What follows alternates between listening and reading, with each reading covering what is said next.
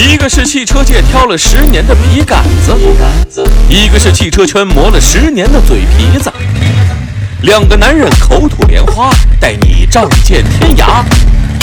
叮叮叨叨聊汽车，各位客官，没车的听个热闹，有车的听个门道。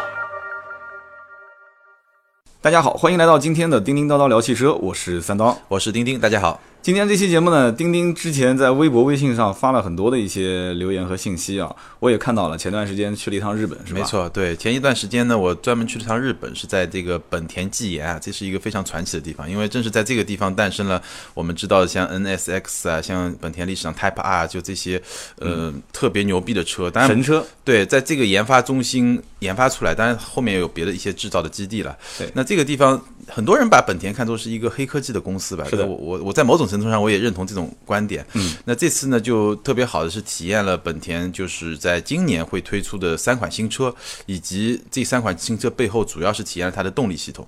动力系统，其实本田我前段时间在在看这个本田宗一郎。对，是吧？对，他的这个神奇的创业故事是。然后呢，我就把它当成小说看嘛，当成小说看，越看越越觉得有意思。就是我想把这个东西啊，慢慢的把它口语化，我将来也去去说一说。说书是吧？说本田宗一郎。对，然后这个里面我当时就觉得，哎，就我没想到我们俩今天聊的是这一期关于本田的事情。我就觉得说，本田现在今年有很多动作，我是从你这边听到的。是。你也是让我，我看到你写了一篇文章的标题，也是让我觉得。啊，左边是涡轮，右边是混动。今年是左边涡轮打大众是吧？右边的混动干丰田。对，基本上，因为我们知道本田现在在市面上我们买的车啊，基本上还是，尤其在中国啊，基本上还是以自然吸气发动机为主，而且其实混合动力系统就混动车也没进来。但是，一六年呢，本田确实有非常大的动作，本田会引进呃涡轮增压发动机，然后会引进本田的混动车。其实，本田的混动车在技术上，我们待会儿会聊，嗯，在技术上还是非常先进的。其实我觉得有一点啊，就是现在你有没有发现啊？我合资品牌现在慢慢慢慢也开始把排量降得越来越小了。没错，自主品牌其实大面积的车型，不管是轿车还是 SUV，用的都是一点五 T 的。对，像这次本田上的，其中有一款也是一点五 T 发动机。没错，这个冥冥之中难道就这么巧合吗？呃，我觉得这个其实不是巧合了，就。大势所趋呢，就是我们有一个环保的法规嘛。嗯。因为在中国，我记记得是二零二零年吧，好像就国家有一个有个标准，就是要五升。嗯。就是百公里油耗要平均，就它对每个制造商、每个汽车厂商整体上有一个规定。欧洲也有，美国也有。那这个规定就规定了你整个一个车厂，你所有产品的这个平均油耗要达到一个。什么样的水平？嗯，那既然你要达到这个样水平，那怎么办呢？无非就几个办法。第一个降排量，对对吧？就是涡轮机的优势嘛。第二个就是呃混动，要么插电式混动、纯电动，就是因为你必须去达到政府法律的这么一个要求，所以大家都就这些技术路线，一开始大家有分歧，比如说大众觉得我要做柴油机。对，我要做涡轮机，是。然后日本人觉得丰田、本田觉得我要做混合动力，嗯，那最后你会发现大家有点殊途同归了，最后都做混动，都做混动，都做涡轮，就大家把这些技术手段都加到一块儿来，来实现它的一个，就达到这个要求。对，现在其实一点五 T，我想了解的就是说这个发动机的排量，因为我们印象中以前啊，你看最早一批用户都是开一点六自然吸气的，对。然后呢，老百姓觉得说一点六，你包括本田当时给我们第一印象都是一点八升。对，一点八，小的就一点五、一点三。对，小的一点五、一点三的，基本上那就是代步工具了。对，一点八、二点零、二点四，大一点的，对，都是这么想的。那现在本田把一点五 T 的车型，就是大家都知道，涡轮增压的每一个排量，其实都会对应替代一个更高一点啊，相应的这个自然吸气的排量。那这个一点五 T，你觉得替代的是什么？呃，我觉得从动力指标上来看的话，它基本上就相当于一个一点八到两点零这么一个，相当于把一点八跟两点零的对老款就替代掉一部分，对，替代一部分。一点五 T 的功率，它有调高功率版、低功率版吗？呃，我这次试到的就是一个版本，一百七十六马力，然后二百二十牛米。其实我们知道本田发动机的一个最大的特点在于它的马力就功率啊，一直都会比较比别人会高，因为它有一个 VTEC 的一个特别的技术。但这款一点五 T 没有 VTEC。我简单解释一下，我其实我们在节目里，我跟三刀也说，我们尽量不要说太技术的东西，因为因为可能这个不太适合我们广播来这个传递。没关系的，也有一部分的发烧友特别特别技术是吧？嗯，所谓 VTEC 呢，就是指它的。呃，进排气啊，它可以做可变气门的一个生成和一个证实，就是说我在不同的工况下，我的这个呃气门啊，我的嗯、怎么说呢？它的进气的高度，就气门的打开的高度不一样，这样你进气量就会可以进行一些控制。呃，简单的讲，能这么理解吧？就是说，呃，跑短跑的人他不一定知道跑长跑的怎么利用呼吸，没错没错跑长跑的人不知道短跑怎么利用。就我可以大口呼气，也可以小口呼气，就是根据不同的这种需求。对所以呢，呃。这个技术呢，就本田用了这个技术，所以本田的发动机我们发现有一个特点，在自然吸气发动机时代，就是它的功率转速会比较高，嗯然后它的功率会比较高，扭矩倒是跟别的其实发动机会比较接近了。就是他用了一个相对比较灵活的一个聪明的大脑，对吧？对对对就你要跑你要跑长途的时候，我给你调整这样的一个啊进气跟出气的方式，啊然后跟跑短途。VTEC 相对应的，还有一个更稍微简单一点的技术叫 VTC，嗯，VTEC 叫 VTEC，嗯，这个 VTC 是什么呢？就是我呃这个气门的正时，就是我气门打开的时间可以做一些做一些调整，那个是深度，这个是时间，其实就跟我们的这个比方有点关系，只是它是两个层面。嗯，那这款 1.5T 呢，它是在进气和排气两侧都是有这么一个 VTC，但是它它倒没有用 VTEC，就没有用 VTEC，尽管这个名这个发动机的名字他们叫 VTEC Turbo，、就这个有点假象了。其他厂家也有吗？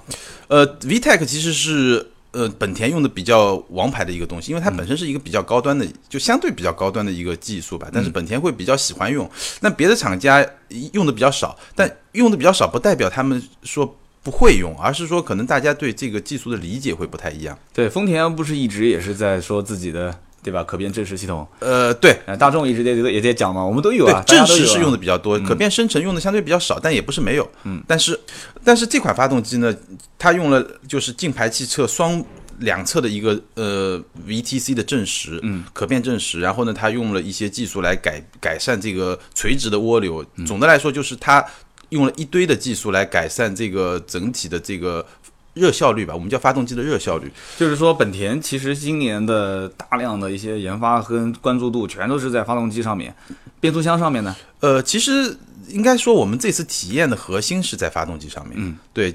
那变速箱上面，待会儿我会说，比如说这款车它配了一个 CVT，对对，然后呃我我说回到这个发动机，因为有一个有一个数字大家可以可以记住，就这款发动机的热效率达到了百分之三十八，其实是非常非常高的。有的人可能还是不了解，不了解三十八什么概念？什么叫热效率呢？就嗯我们简单的解释，就是说我这么多油烧掉了，我就变成能量了。对，对吧？那这些能量有都是热能嘛，嗯，那有多少能量最终变成机械能去驱动这个车呢？它就是一个比例，就是百分之三十八什么意思呢？就是说我比如说我烧掉了一百升的油，嗯，最简单来说，其中有三十八升的这个油烧出来的这个热能啊，最终转化成来驱动车辆的这么一个能量。这个能不能打个不恰当的比喻？就像这个农民伯伯去压花生籽油，对，然后呢，这个出油率有多高？没错，差不多就这概念。对，有有的那个呃出油率非常高，有的出油率非常低，没错对吧。这个嗯，对，然后给大家一个概念啊，就现在普通的发动机做的比较好的发动机呢，能够做到百分之三十到百分之三十五之间，嗯，这个其实已经不错了，越接近百分之三十五就越不错，百分之三十八是非常难的，而且我们要知道这款发动机它其实用的是我们普通的奥托循环，就我们知道发动机有两种循环方式嘛，奥托循环和阿特金森循环，那你像丰田的这些，尤其是配混动系统的这些发动机，基本上都是。阿特金森循环的，嗯，或者说现在丰田我们知道凯美瑞它是两种循环可以在不同工况下做切换，对。那阿特金森循环的特点就在于它的功率输出，就扭矩和功率输出相对会比较低，但它会更省油。就像马自达就一直在讲自己是呃，对，马自达是另外一种，就它是创驰蓝天嘛，它的压缩比会做的特别高，对这个也是能省油，热包括热效率也能提高，但它是另外就是跟跟这个还不太一样。对，马自达经常也会在里面讲嘛，就是奥拓循环、阿特金森循环。对对对对就是说我的意思是，就是当马自达的这个车上市的时候，它在这里面就会，就是每一家品牌会传递一些信信息，信息，对对对，就是可能这些信息在车呃车行的这个圈内人很早以前就看过了，没错，但是很多老百姓其实是不懂的，没错。对吧？对，我们也适度的，就是用比较简单的、比较形象、平时的，给大家稍微做一些解释吧。其实听多也就好了，听多了对听多就熟悉了对，阿特金森啊，奥拓循环，刚开始听的时候感觉牛逼哄哄的啊，时间听久了也就知道啊，其实就是那么回事。对啊，那我们说回这款发动机啊，这款发动机我刚才说了，它的这个动力指标一百七十六马力，二百二十牛米，这个什么概念啊？给大家一个概念，就是上酷。上酷上有一个大众的一点四 T，就是一个一点四 T 的高功率版，它是一百六十马力，二百四十牛米。也就是说，呃，本田这款发动机比它多了十六马力，正好百分之十嘛。但那款发动机其实是用了机械和涡轮的双增压系统，对而且是大众比较比较高的嘛。但扭矩其实比它弱了二十牛米，就基本上你可以理解为两款发动机是不相上下吧，就整体来说。对，其实看数据来讲的话，我能理解你的意思，但是我一向不太喜欢看这个东西，不太喜欢看数据，是吧？对你，你开的过程中呢，所以我告诉你我的真实感受是什么？我的真实感受呢，就是说这款发动机它的优点在什么地方？优点首先是。当然，这个必须讲到它跟变速箱的匹配，因为这款发动机它匹配的是 CVT。对，那优点是什么呢？后劲确实比较足，就是一般来说，这个 1.4T、1.5T，你到四千转每分以后啊，就转速到四千以后，其实你会觉得是有点后劲不足的。但这款发动机后劲还是挺足的，这个第一个优点。第二优点比较顺畅，嗯，就换挡的这种平顺度非常好。那它的缺点是什么呢？我觉得缺点第一个，它配了 CVT 以后，CVT 的取向是非常。就是环保取向的，对，CVT 发动机哦，变速箱一般来说，这个节油性能会比较好，对，但是它的动力的那种强劲度会比较差，所以我的感觉是，虽然它的这个。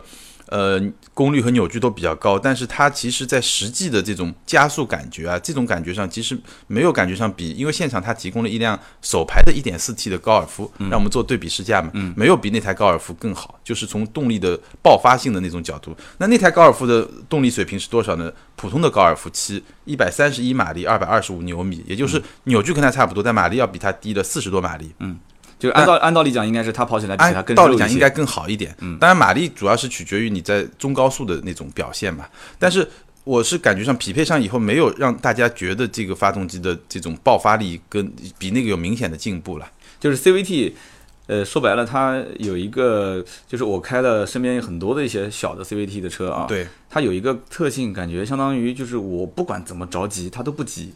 他把你的这些加速的这种思路全部从它的这个变速箱里面过滤一遍。呃，我觉得本田这款 CVT 好处在于它的模拟降档做的不错。嗯，就是当你真的深踩油门的时候，它确实会模拟降档，降的比较比较敏捷。它知道你对比你说的其实是要好，但是本质上来说。因为你跟手动变速箱比，跟自动变速箱比，它本质上来说，它是会比较倾向于节油的这个倾向，所以匹配在一块儿的好处在于，我相信这款车它的油耗指标一定会是比较好的。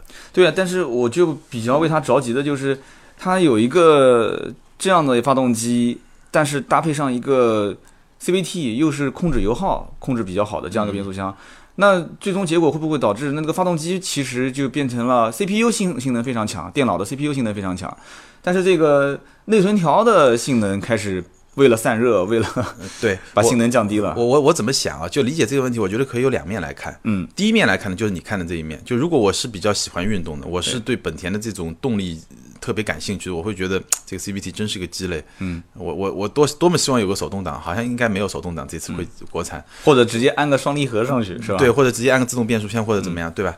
但是呢，从另外一面来说呢，你看你怎么理解？有些人可能会觉得，OK，CVT 满足了我节油的需求，对吧？但是如果我 CVT 再配一款稍微弱一点的发动机，那我动力肯定就不行了嘛。嗯，但我恰好这个动力本身比较强，所以呢，CVT 的这个弱点呢，通过动力来做一个弥补。这样的话，我达到一个比较高的平衡。我相信本田他们自己是应该就是这么想，他觉得我动力比较强，所以我配一个 CVT 稍微弱化一点，我整体上表现也不差。但是我同时呢，我的这个就是我在动力和油耗之间达到一个比较好的平衡。对，就像我记得有一次是谁，我看过一个汽车测评的一个视频，这哥们儿当时还写了一封信给到宝马厂家，问说怎么感觉你现在的车子没有以前的转向那么精准了？然后宝马官方回复说，我们所理解的精准就是现在。我们所认为的这样的一个调试的效果是，就是说现在很多东西，它不是我们所想象中的，就是如果发动机性能非常强劲，那我干脆就把它的这个性能直接输出给你。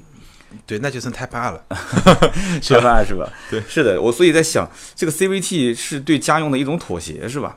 我觉得是，应该是这样子的啊，就是让它相对来讲更平顺一些，然后油耗更加省一些。如果老百姓开出去之后，哎，感觉到说，哎，这个车子油耗不高，哎，这车子一点五 T 我开回来之后也就大概六个油、七个油，或者是。我觉得可能六七个油大家就能接受了。对，要开到五个油的话，那就那就愉悦了，就是就亮瞎每个人的双眼。五个油，我觉得看你怎么开，五个油还是挺难的。对一个就纯涡轮的来说，对没不带不带混动的系统来说，我觉得还是挺难的。对我的意思就是说，如果真的这个热效率那么高，再配合 CVT，嗯，就是双省油的这个系统一启动，最后真的给了老百姓一个意外的惊喜。是，那口碑可能会上来。没错，对吧？如果车辆再没什么质量问题，而且这个本田一一贯的口号就是我更高。排量的动力，然后更低排量的这个油耗嘛。对，然后对我当时就在想啊，就是现在到底对于这个本田品牌怎么定义啊？很多人我节目以前也聊过，很多人其实对本田定义相对比较模糊一些。你说它运动吧，当年本田思域这个车其实就是运动的对，挺运动的，老百姓都都知道。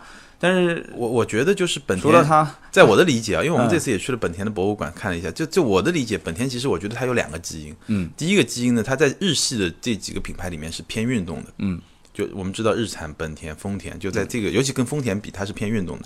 第二个基因呢，就所有的日本车都有一个共同的基因，就是它特别家用，嗯，就特别特别实用，就特别聪明，你知道吧？就像、我记得你看那个有一个电视节目讲日本人怎么把这个小房子装修的特别，就利用率特别高，这儿装个什么东西，又要装个什么东西，就像那种设计师就特别有这种心思，因为日本这个国家特别小，其实在日本市场上有很多 K 卡，嗯，就特别小，然后但麻雀虽小，五脏俱全。对我这两天也在看关于 K 卡的历史的一些对文章，对，所以我觉得日本人做家用车，其实它有非常强的地方。那本田我觉得就有这两个基因。然后你会看有些车，比如说像飞度、像奥德赛，嗯，包括像 CRV，就特别体现它这种居家，居家的这一面。买那有些车车呢，会比较呃体现它稍微运动里面会融入一些，比如说像思域，嗯，包括像斯铂瑞，就会比较融入它运动基因的这一面。嗯，那我我我我的观察，我都会感觉就是居家那一面的车啊，本田一般都卖的比较好。对，但是有点运动那一面呢，卖的就不太好。这个里面我觉得可能有很多原因，比如说，我觉得从营销力来说，广本就比东本强，这个我们也毋庸讳言了。嗯，但东本卖的比较好的是 CRV 了。就整体来说，广本比东本的，我觉得在营销上就销售这种能力会更强一点，这个是一个原因。第二个呢，一旦沾上运动以后，我会感觉到它的有些车的可能性价比上会稍微有点有点问题。斯铂瑞，对，嗯，斯铂瑞就是一直都卖不好，但是很多的论坛里面基本上没人骂，都说这车非常不错啊，是啊好啊，但是喊他去买他都不买，对，主要还是可能就是对于实用性，呃，跟这个运动性的两个对，中间的这个衡量不能太过有偏颇，是吧？对，我觉得就是呃，从产品的定位、产品的设计，包括我选择怎么样的发动机、变速箱、怎么样的车型做这种匹配，做这种方面来说，我觉得本田的表现不是很稳定。有些车上就做的特别好，比如说奥德赛，我就特别喜欢；有些车上就做的呃，让你有点纠结，小纠结。是的，那这次你去试这个本田的思域，有没有发现明显的一些你不太能接受的地方？呃，我觉得呃最我可能觉得有点问题的，就是它噪音。噪音大到什么程度呢？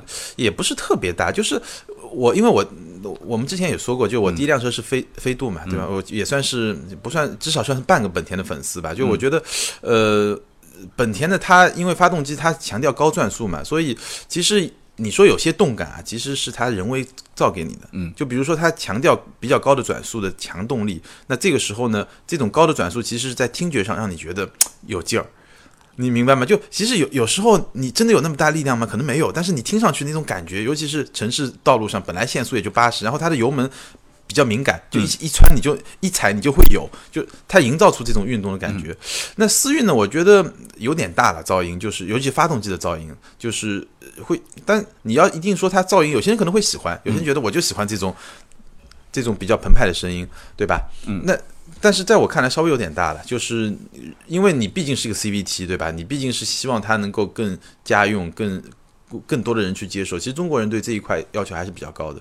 是的，因为现在你像本田、丰田、日产在国内卖的也还行，然后马自达这些品牌在旁边也跟着想想冲一些销量。对，但是关键问题在于，就是说，现在我们今天所聊的这个本田今年可能会新上的几款车啊，因为本田新思域还没上嘛。对，新思域上，对新思域，我总觉得就这一款车型，虽然说发动机有了换代，然后你刚刚讲了，这车子开的话，感觉可能噪音会略大一些，嗯虽然也有一些黑暗的科技，我始终觉得我对它的销量还是比较担心比。较担心是吧？对，就我的感觉是什么呢？首先，它的呃，它的外观，它的外观呢，我觉得可能会吸引一些，不就可能会带来一种比较两面的、双面的一种，喜欢的人会非常喜欢，这这是最不喜欢的人会非常会会不是那么喜欢。最麻烦。对，这个这个可能我我不知道，就这个可能到时候大家看了才知道，因为我们这一次因为保密的原因嘛，他都没让拍照。但是我我其实觉得还不错，我觉得很挺特别的，尤其是尾巴那个部分，包括头，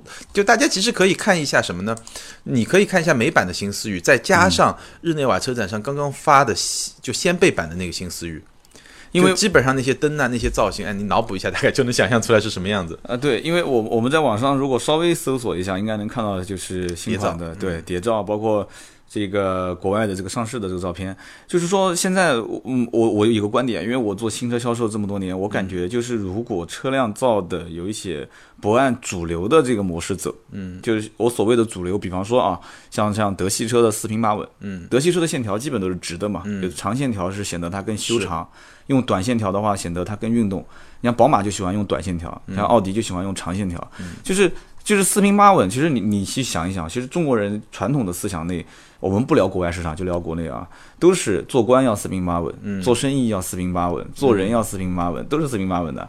然后如果这个车辆的线条不按照这个思路走，就很容易销量上就出现问题。对，对，而且嗯细长型的、菱形的、有尖有角的这种车子，我就发现就很容易销量就很很多问题。因为所以我看下来，我是觉得可能也会比较两极分化。嗯，不过呢，嗯，看你市场的定位吧，因为嗯我觉得每每款车，比比如说你刚才说这个比较四平八稳，但是你看最近嗯雷克萨斯雷克萨斯，雷克萨斯也不四平八稳，不四平八稳，但是它最近卖的很好啊。卖我我的点就在这个地方，销量我感觉还不错。就你看那个 I X 卖的非常好，嗯然后包括像 IS 啊都还不错。就是，嗯、我觉得怎么想啊？因为你作为一个后面就你相对比较落后的人，你要去追前面的人，嗯你如果完全去模仿他，跟他一样，可能也比较难。对，就是年级最后一名，突然有一天考到了个六十六十五分，对你必须 就涨到了他们十个名次是吧本田也没到最后一名了，就是开玩笑啊，对他可能从一个比如说嗯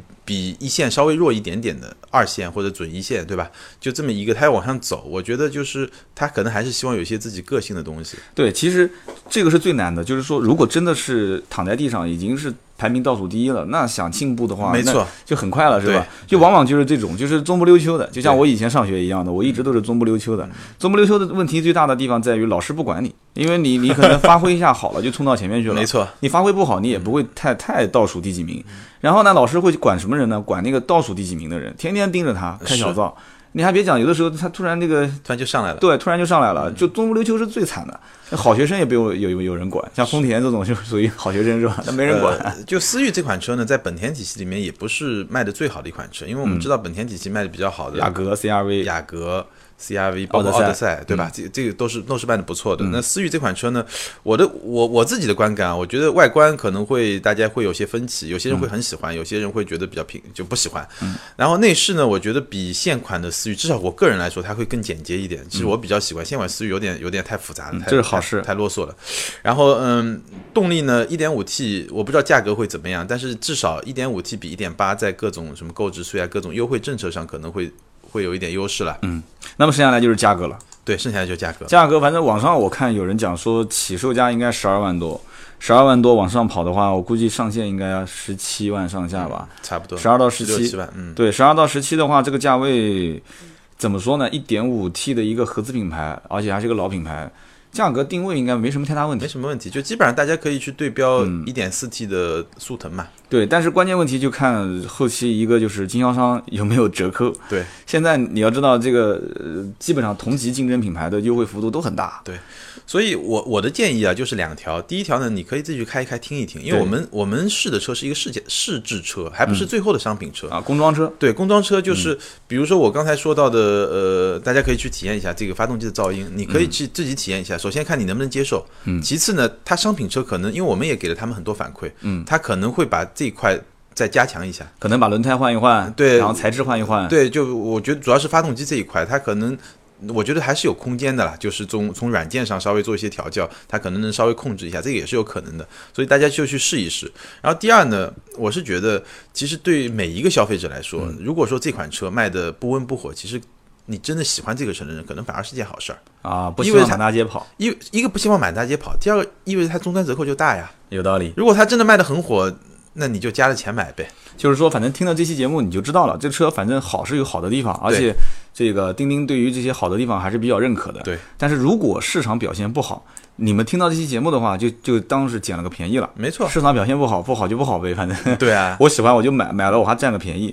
反正我的观点就是外形也蛮重要的。你娶个老婆，天天看到就看你喜不喜欢，那不行，对吧？有些就因为它还是要喜欢。它这个外形，其实我我觉得会真的会比较两极分化。你要是喜欢，你一定会很喜欢；你要是不喜欢，你可能根本考虑都不会考虑。对，就像周星驰讲的，哎呦，其实丑就丑吧，秃秃就习惯了嘛，对不对？嗯。然后呢，嗯，你当时在就国外的时候，我们微博也有互动，我看到了，就是你提到本田今年刚刚聊的是涡轮，对然后还有一个就是混动，对，本田的混动，之前我记得我有一期节目也聊过，我说我啊，其实对混动第一次真正接触到的车型就是本田的思域的混动版，嗯，啊，当时是什么个情况呢？讲个小故事。但当时没进过中国呀。有啊，本本田思域混动怎么没进过中国呢？卖过的啊，哦，是吧？嗯，混合动力版本嘛，二十多万，那个轮毂跟普通版本轮毂不一样。那个就很高了，很贵了。对，嗯二十多万。当时的因原因是为什么了解呢？是因为当时本田的这个销售跟我是朋友认识，嗯，卖这个车的提成非常非常高。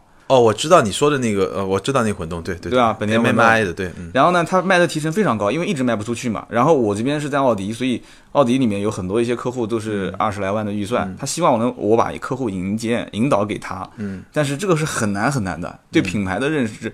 二十多万买一个本田思域混动，我我当时我还问他了，我说是什么人会去买？嗯，那个车当时也没试驾，我当时在车子里面也简单的打了个火开了一下，我也是第一次发现，就是打火之后车子没声音。嗯，所以当时这算是我的启蒙。我说哦，原来这是混动。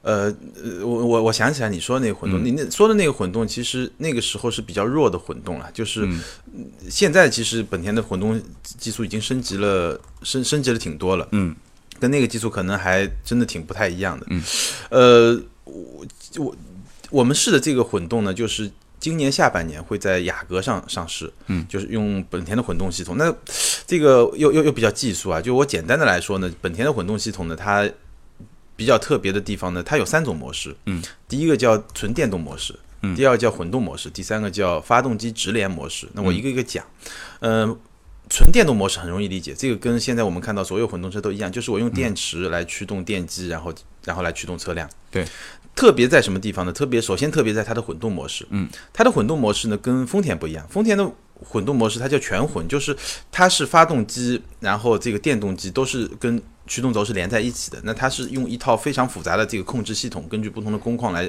来决定我这个动力怎么样来做匹配，来做这个混合，然后来驱动车辆。嗯，那它的呃基本的逻辑就是说，我让发动机始终处于一个最高效的一个工作区域，然后用电动机来做一个呃怎么说呢？就是当你这个工况特别好的时候，我可能电动机就出力少一点，存点电。嗯然后工况特别不好的时候，电动机就在辅助出力。就总的来说，用电动机作为一个就像波峰波谷的这个一个调节器一样，然后让发动机在一个非常高效率的这个状态下工作。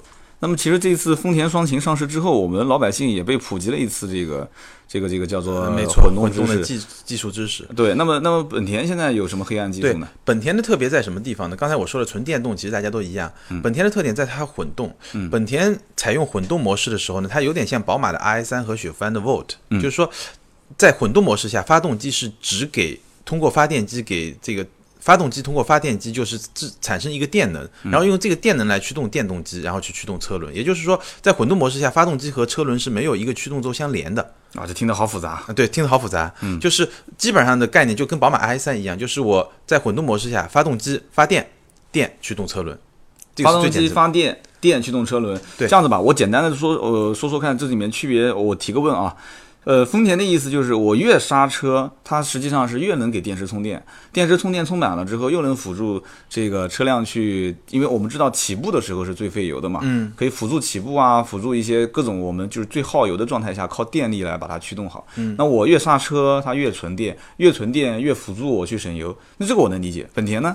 呃，对，其实在这个逻辑上大家是一样的。嗯，那本田的混动呢，跟跟这个丰田的区别在于，就是说它是在在混动模式下，它发动机不会直接去驱动车辆。它发动机呢，是我始终是给通过发电机给通过发电机来产生电能，然后电能呢再来驱动电动机，来驱动车辆。那它的好处在什么地方啊？就它的好处在于，就是说这样的话，我发动机能够更加始终保持在一个特别高效的状态下，那你的意思就是说，它实际上动力的来源不是说是发动不是发动机给的，是电。就等于相当于我开的是个电动车，对，但是这个电动车实际上是发动机在给它供电，给它发电，对，哎这个是它的混动模式。这有点意思哎。这个模式特别像宝马 i 三，宝马嗯 i 三就是这个模式，就增程式的宝马 i 三。当它电用完了以后，它就是用一个发动机，它而且是一个两缸的一个摩托车的发动机，嗯然后给这个来发电，然后来驱动这个车轮。这个是第二种模式。嗯，那第三种模式什么？就发动机直连。什么意思呢？就是它有一个离合器。嗯，就在某种状态下，其实就是说这个这个道路状况，比如说我在高架上百八十码、九十码，或者在高速上八十码、九十码，最经济的这个速度下，非常匀速前进的时候，这个时候呢，我用一个离合器让发动机直接来驱动车辆。那这套系统它整个好处就是我让发动机始终工作在一种最高效的一种状态。嗯，那它相比丰田来说呢，从技术上来说，它相比丰田的系统呢来说有两个好处。第一个好处是什么呢？就是说它的发动机，因为在大部分情况下其实跟这个车辆不是直接连接嘛，嗯，所以它发动机启动的时候没有震动，就你感觉不到震动。就我在试这个车的时候，非常深的一个感受就是说，其实因为它有一个对比测试，它借了一辆这个丰田的凯美瑞混动给我们开，然后再开这个。好处在于，就是说丰田凯美瑞的发动机的启动的那个瞬间啊，其实你还是能感受到的。嗯，但这个震动已经控制的不错了，但是你还是能感受到。但本田这个你完全感受不到。如果不是它中就仪表盘上它有一个各种各种这个驱动模式的这个显示，你完全感觉不到什么时候发动机启动，什么时候发动机不启动。现在的混动车不都是这样吗？其实是能感受到的，这个还是不一样。你要细细的感受，还能感受到。就你如果比较有开车经验，你是能感受到的。就你刚启动的时候，因为发动机没启动，你不你感受不到。但当发动机启动那一瞬间，你要去开宝马 i 三，那是很明显的，就声音很大的就起来了。就但这个东西感受不到。第二点呢，因为它的这个系统有个离合器以后呢，就是说在某些工况下，某些部件它是可以。不动的，嗯，就不不不进行运转的，嗯，那这个过程中其实是能省一点油的，这我我是说从理论上啊，嗯，但因为我们最后还没有做过这个测试，不知道最终它会是一个什么样的效果，但至少从技术上、从理论上来说，它是在这两点上是能够比丰田那个更省油，包括他们自己给的数字也是比丰田会更省油一点，但这个我们不能听信一面之词，因为技术上它能够。比如说有一些好处，最终到实实际的这个层面是必须要经过测试才能够才能够了解的。那你说丰田也说自己省，那它的省的原因，我们一听就能听懂了。本田的这个车型现在，我觉得本田省的原因在什么地方？本田省的原因，首先它大的原理上其实跟丰田是差不多的，嗯，它只是在这那套系统上通过一个更加巧妙的设计，嗯，让这个效率更高一点点。那高在什么地方？就我刚才说的那两点，嗯，第一个从体验上来说，你会更顺畅。第二个就是因为它有一个离合器，就发动机有有有些工况下直接跟这个车轮相连，我来驱动；另外一些工况下呢，我通发动机通通过发电，然后再来驱动车辆。但是我总是觉得这里面有哪个地方不对劲，但是我感觉又说不太出。有，比方说举个举个简单简单的例子啊，你车子要不就是发动机正常的这个用汽油加汽油之后燃烧之后提供动力，对。你要不你就是电动提供动力，对。你说你丰田用电动辅助，我也能接受，就是哎、特别费电的时候，特别费油的时候，电来驱动一下。是。但你现在用本田的这个技术，就是发动机去给电动机通电，从电动机再给你车子去对。负责这个提供动力。对，那讲白了，不就是说你发动机很牛逼，你发动机很牛逼，本身你发动机自己就能很省油，然后你给，你等于是给这个充电的这个发动机做到了一个极致，呃，然后给它去供它有一个问题啊，就是我们知道怪怪的感觉。知道发动机啊，其实为什么大家觉得，比如说我九十公里去匀匀速的时候，你就特别省油？嗯，因为发动机的工作它有一个特别经济的工况，在这个区域内，发动机的工况是非常省油的。那所有混动系统，尤其是像日系的混动系统，它做的最核心的东西就是说，我通过电电机来做一些协调，让发动机在始终保持在最高效的一个运动区间。嗯，然后如果动力不够了，我电动机来补一点；如果本身就这个工况就非常省油的，我给电机来充点电。或者我这么问吧，就是说这个本田的，比方说就雅阁啊，不是、雅阁的这个混动版本，打火之后发动机是不动的吗？不动的，就是先用电去开。对，但取决于你的工况和电池的电量对，量，电池如果已经前期停车那一天有电已经用的差不多了，对没电的时候它就同时启动了。它就同时启动了。这个还是说不准的。对，说不准的，要这个要根据你，因为你电池的电量啊，对这种情况来，对那那如果说我前一天跑的这个呃已经基本上电用的差不多了，那我早上一启动的时候，发动机它正常也会震动啊。会会启动，对。对，那它还是有震动感的。但是它因为发动机它跟驱动轴是不相连的，哦，那就是还是？它是分开的，它等于就像就它等于是呃，因为很多震动感是什么？发动机它跟驱动轴连着嘛，就你你震动感你是从车体感受到的震动感。是的，是的，对。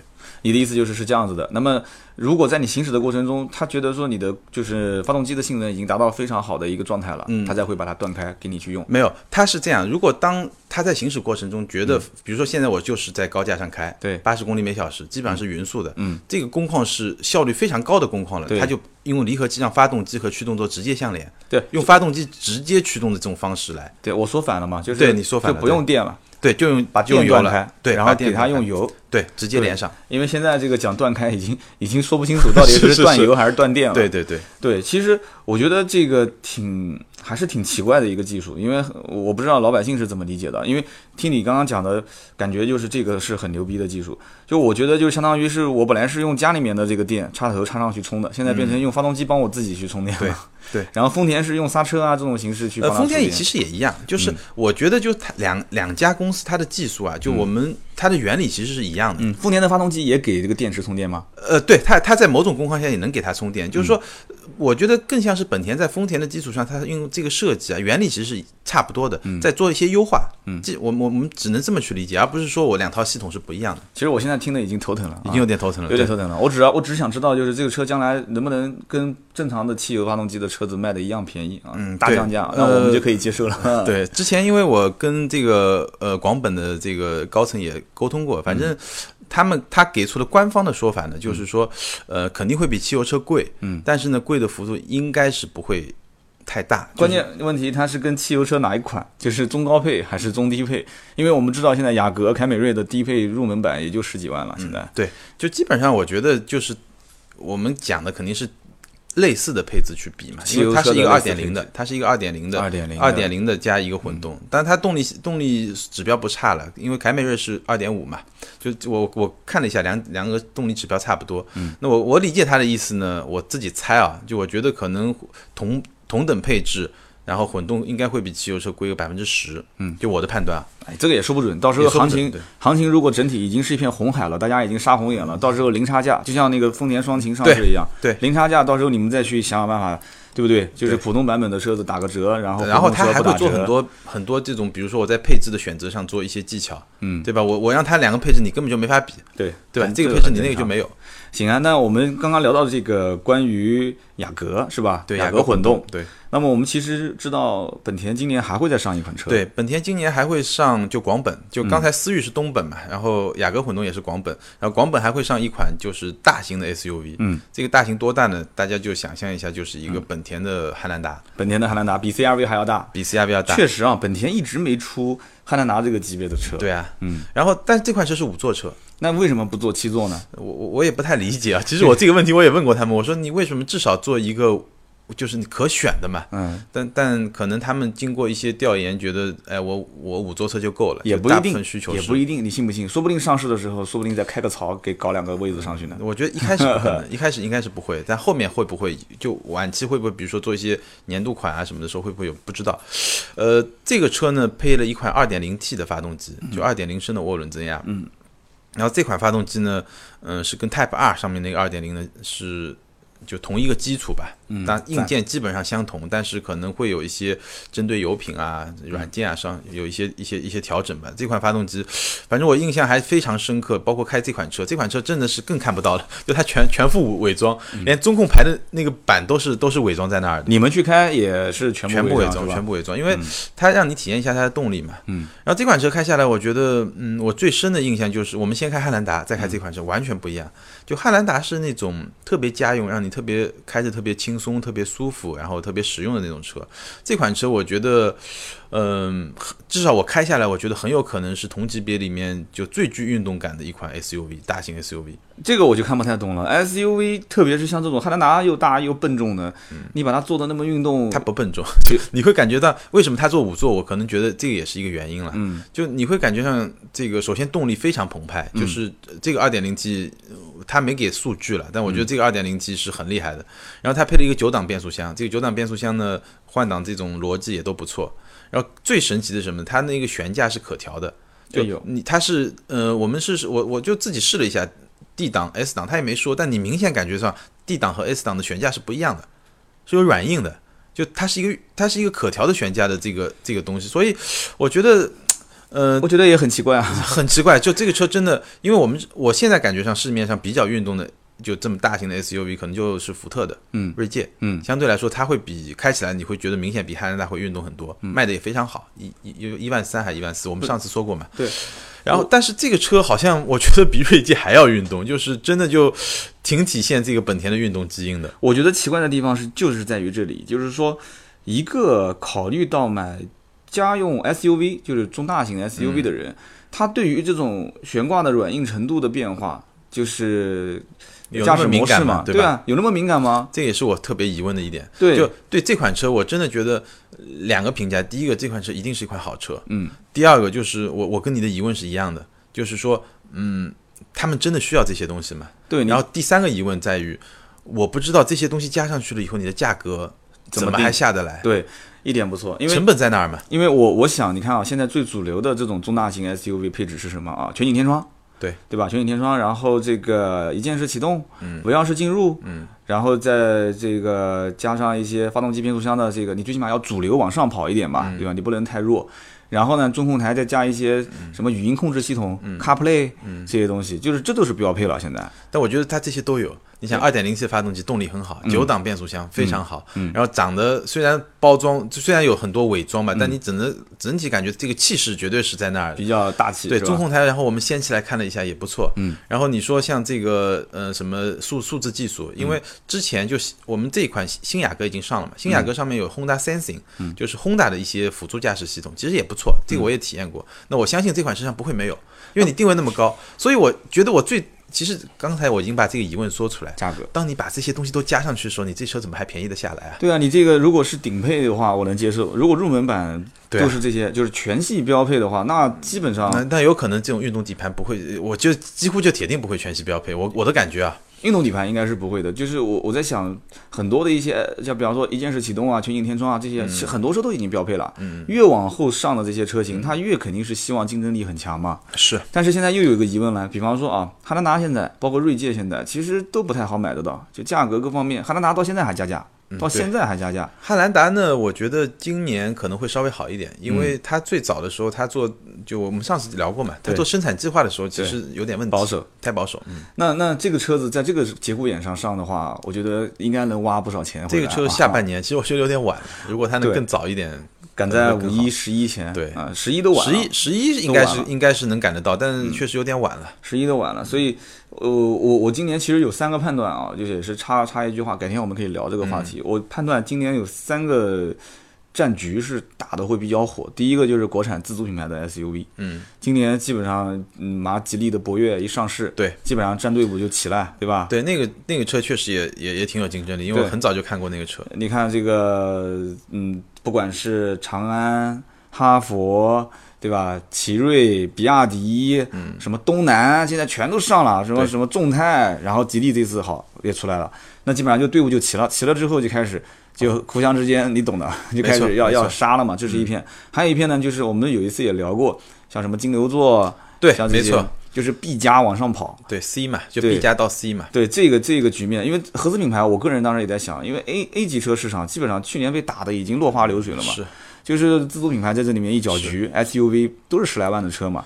今年就是 B 加这个市场，合资品牌会干一仗啊，干得很凶。对，新君越已经上了，对新君越然后那个呃，上汽大众会上一个 C 级车，就比对 B 加还再更高一点。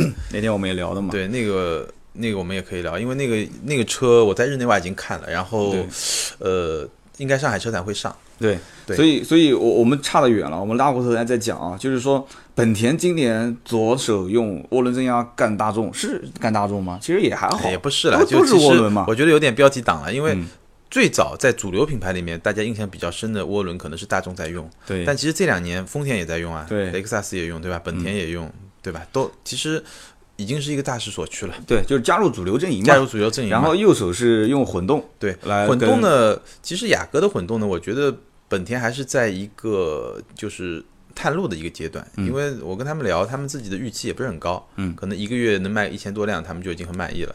那这个其实预期值也不是特别高了，就是反正我先有放在那边，你们感受一下。对对，以后我再想办法来来往下走。对，嗯好，那行啊。二零一六年的本田是大概我们简单聊了一下，有三款新车上市，三款新车也基本上就是把把脉嘛，就是今年本田可能会有这些动作。那整体来讲的话，本田二零一六，你觉得能看好它吗？呃，我觉得整体来说，我还是比较谨慎乐观的，因为我们说的这三款车其实还没有包括它现在已经在卖的那些主流的车型，比如说这个呃新的。雅阁，嗯，对吧？新的雅阁，包括奥德赛，就这些该卖的车还是会卖。这三款车是三款新车，那这三款车里面呢，我我也说了，雅阁混动其实也是一个探路的车，嗯，预期也不是很高，但只是说我需要让大家来了解本田的混动系统。那这套系统本身是非常值得期待的，我也觉得我们等到拿到车，我们试一试，到底到底它的油耗在一个什么样的水准，对吧？好，这个是。然后思域呢，我相对来说呢是，嗯，怎么说呢，是比较乐观，但也不是太乐观，因为这个车我觉得跟现在的车相比呢，竞争力还是有明显提升的，而且 1.5T 以后呢，可能在价格啊，包括在一些税收啊各方面会有一些优势了。当然，东本的销售能力其实大家有点着急了。嗯，然后 SUV 那款车呢，价格价格是核心，如果它能定一个像汉兰达那样的价格，那我觉得是非常有竞争力的。但是对这一点能不能做到，我其实是稍微有点疑虑。如果我看到，如果我开的那辆车上的配置都有的话，基本上就是可以横扫这个这个圈子了，是对，吧？确实就是至少至少它的特点会非常鲜明，而且竞争力很强。对，横扫可能谈不上，因为汉兰达本身在全球各地就是一个老牌嘛。对，因为毕竟需求不一样，你把一个大型 SUV 做的这么运动，肯定有人喜欢，但是也有人觉得没必要嘛。对，所以今天我们节目聊了这么长时间啊，我觉得，嗯，我自己感觉还是挺好的，就是说我们把这里面的一些特点、一些我们的观点、一些缺点，都基本上把它抖露出来了。抖露出来之后的话，我觉得这期节目不但今天可以听，我觉得放到今年下半年也可以听，哎，都可以，听啊。因为这个三个车基本上都应该在北京车展首发。对对对。然后呢，呃，但雅阁混动不一定啊，就它发了以后呢，大家可以看，但是思域应该会早点上，然后那个 SUV 会晚点上。嗯那其实我觉得关注这些车的人呢，也可以关注起来，就看看这个是不是你的菜了。对，我觉得我们你讲到菜啊，我觉得我们节目有点像什么？有点像这个吃正餐前的一些小甜点。对，为什么我这么讲呢？很简单啊，就是你呢，因为是名车制的这个这个这个背景，所以很多车你都是提前试到了，对，甚至都才刚开始工装车像那么一点样子，你就已经去开过了。没错，所以呢，马上后面等陆陆续续上市之后，大家都会发视频、发测试，所以那是正餐。然后我们这个就是甜点，嗯甜点有甜点的好处嘛，对对不对？你没有甜点吃正餐，那个开不了胃啊，对吧？没错没错那么其次就是我们这个听完之后，有些下次可以做些预测。没错，其实这个预测说不定有些东西能预测准。对，对，大家都知道，如果一旦一次又一次的被预测准的话，那你的这个 就很牛叉了啊！是，而且我晚一点，我们等到我们真的能试到一些车的时候，我们也可以去试试车，然后再告诉大家，就是那些真实的商品车，包括它的配置啊，它的这些东西啊，也可以再聊。那就等等于说你你我们等于把前餐也给也给前点把甜点给做做了把正餐也给做了。那这个好行啊，我们期待吧，我也很期待啊。嗯，然后我们今天这一期的叮叮叨叨聊汽车呢，聊了有将近五十分钟啊，希望大家。